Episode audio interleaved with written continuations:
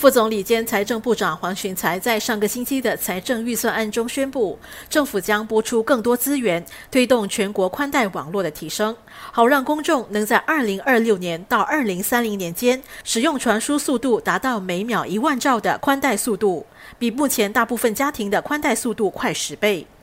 资信媒体局星期三召开记者会，宣布这笔一亿元的投资将用来提升后端网络和用户设备，以支援更快的网速。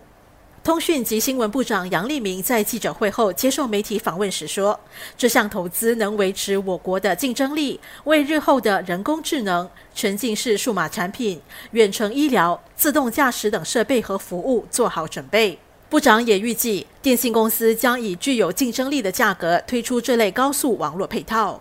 如果这样子的高速网络服务呢，要以非常昂贵的价格才能够获到，那很多住户呢就会觉得要再额外的考虑。但是呢，如果可以把它的那个价格呢做得比较实惠，这会是比较理想的做法。